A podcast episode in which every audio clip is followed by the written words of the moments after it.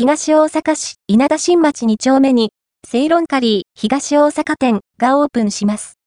稲田新町2丁目、七軒屋交差点の近くに、新しくカレー屋がオープンするという情報をいただきました。場所は、サンディ東大阪七軒屋店の向かいです。新しくオープンするお店は、セイロンカリー東大阪店。お店の X を拝見すると、2024年3月中旬頃オープン予定と記載されています。新規オープンに伴い、アルバイトも募集しているそうです。2024年3月中旬のオープンまであと少し。